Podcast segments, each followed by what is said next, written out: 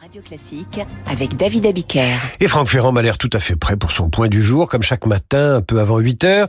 Bonjour Franck. Bonjour David, bonjour à tous. Quel 3 octobre avez-vous choisi de nous rappeler Le 3 octobre 1990, j'allais dire évidemment, hein, c'est la date de la réunification allemande après 45 ans de partition entre Allemands de l'Est, la RDA, et Allemands de l'Ouest, la RFA.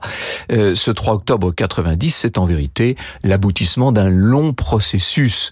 Vous comprendrez que nous revenions en arrière à la capitulation de l'Allemagne le 8 mai 45, quand le pays est divisé en plusieurs zones d'occupation. À l'est, l'Union soviétique qui a son influence, et puis à l'ouest, les Américains, les Britanniques, les Français. Vous savez que ces, ces zones, ces trois zones vont être réunies, ce qui fait que les quatre deviendront deux. D'un côté, les Occidentaux, de l'autre, les Soviétiques, et désormais, on peut dire qu'il y a deux Allemagnes.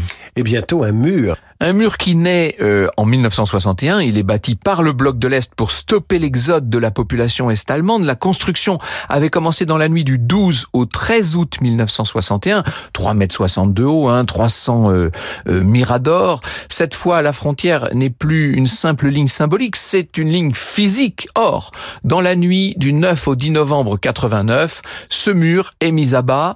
On se rappelle les moments de joie, c'était extraordinaire et presque un an plus tard, la nuit du 22 au 23 août 90, le Volkskammer, donc le Parlement de la RDA, vote en faveur de la réunification qui sera donc proclamée ce 3 octobre 1990. C'est la date nationale en Allemagne. Hein. C'est ce qu'on appelle aujourd'hui le jour de l'unité allemande.